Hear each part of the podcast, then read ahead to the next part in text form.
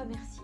Depuis que Pédagoscope, le podcast de l'enseignement supérieur, a été lancé il y a un peu plus de six mois maintenant, eh bien, j'ai été à la fois surprise et en même temps reconnaissante et heureuse de son succès. À ce jour, Pédagoscope comptabilise plus de 8000 téléchargements. Merci du fond du cœur, merci à vous de l'écouter, de le partager, merci pour votre soutien. Alors voilà, je ne voulais pas vous laisser tomber pendant l'été. Du coup, Pédagoscope ne s'arrête pas et espère vous régaler chaque semaine avec un nouvel épisode peut-être un peu plus léger, mais surprenant je l'espère, voire même parfois complètement inattendu. Donc chaque jeudi, vous pourrez écouter une histoire, une rencontre, un livre marquant ou encore une anecdote, que ce soit d'un étudiant, d'un professeur, d'un conseiller ou d'une conseillère pédagogique. Alors bienvenue dans cet épisode.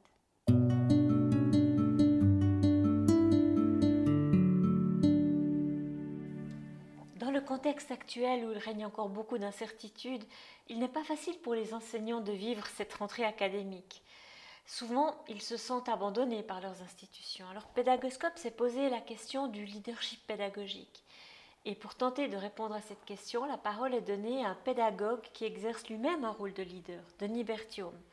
Denis est en effet depuis cet été vice-recteur aux études et à la recherche à l'Université de l'Ontario française au Canada. Il s'agit d'une nouvelle université. Bonjour Denis, merci de nous recevoir en plein air, vous entendez le chant des oiseaux. Hein Alors Denis, tout d'abord un grand bravo pour votre nomination à ce poste dans votre beau pays d'origine. Et puis, on se permet de vous poser la question, alors c'est quoi le leadership pédagogique? Alors, euh, très volontairement, Ariane. Euh, alors, L'idée, en fait, c'est qu'on a en enseignement supérieur une tendance à, opposer euh, ce qu'on pourrait appeler le leadership et la collégialité. On a souvent cette vision dichotomique où un leader ne peut pas être collégial et quelqu'un de collégial, bah, il n'agit pas en leader. Euh, en fait, c'est une image assez déformée de la notion de leader et de la notion de leadership. Et, justement, on va pouvoir parler davantage de leadership que de leader, ce qui n'est pas nécessairement une personne, mais plutôt une fonction au sein d'un groupe. Et on peut voir que tous les membres du groupe peuvent exercer leur leadership, particulièrement en ce qui a trait aux aspects pédagogiques.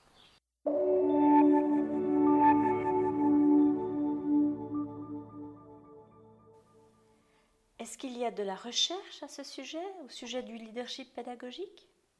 Oui, justement, alors des collègues québécois, Marie-Lou Bellil et Sébastien Fernandez, ont développé un modèle sur le leadership pédagogique dans des recherches vers les années 2015 à peu près.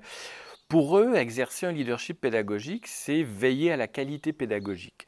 Et ça passe par euh, six grands processus ou, ou six fonctions que vont exercer les gens qui sont dans ce rôle de leadership euh, pédagogique. D'abord, piloter le projet, hein, c'est-à-dire faire avancer les choses, faire en sorte que si on a un, échéancier, un calendrier, des actions à mettre en œuvre, euh, ça se passe.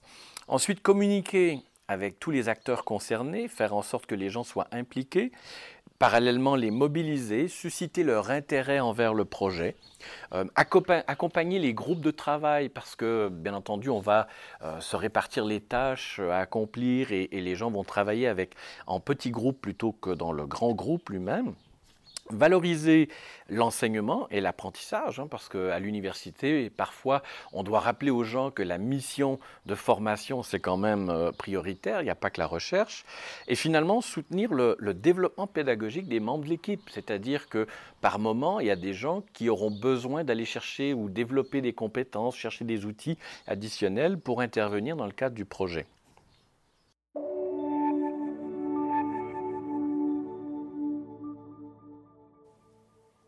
Mais alors concrètement, sur le terrain, ça se passe comment? J'ai envie d'utiliser l'image du chef d'orchestre hein, pour, pour, montrer comment euh, un enseignant, une enseignante euh, peut exercer son leadership euh, pédagogique, soit à titre de responsable de programme ou même en tant que membre de l'équipe d'un programme d'études. Le, le, chef d'orchestre, en fait, c'est pas celui qui joue d'un instrument. Euh, pourtant, il est euh, fondamental euh, au son de l'orchestre et au résultat. il a ou elle a une partition globale qui lui permet de savoir qui intervient quand, avec qui, Euh, et ça lui permet d'aiguiller en fait les membres de l'équipe, leur dire de jouer plus fort, de jouer moins fort, de, mieux écouter un tel pour être plus en phase. Mais finalement, le chef d'orchestre va laisser les musiciens, les musiciennes exercer leur propre expertise, dans ce cas-ci instrumentale, et puis il va les aider à adopter cette vision d'ensemble. Il va leur indiquer les aspects à changer, à faire évoluer, mais dans le but collectif de l'œuvre qui est jouée.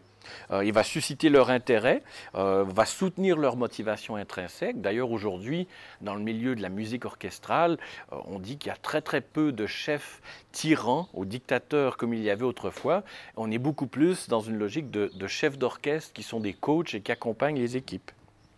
Donc finalement, le, leader euh, qui est le chef d'orchestre, bah, il est responsable du produit final, mais seulement indirectement. Et c'est un peu la même chose dans des contextes pédagogiques. Des gens vont se retrouver leaders ou exercer un leadership.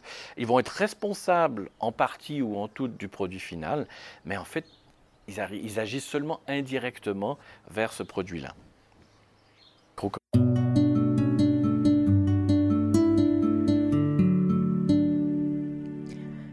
Voilà, c'est terminé pour aujourd'hui.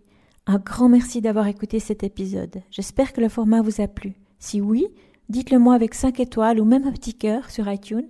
Et si vous n'êtes pas fan d'Apple, bah, ce n'est pas très grave. Il y a d'autres manières de m'aider et de soutenir Pédagoscope, comme par exemple partager ce podcast avec deux ou trois de vos collègues ou amis. Cela m'aidera énormément à poursuivre cette initiative et qui sait, cela les aidera peut-être eux aussi. N'hésitez pas à me faire part de vos commentaires ou même à postuler pour participer à un épisode de Pédagoscope si vous le souhaitez. Merci et à très vite pour un nouvel épisode.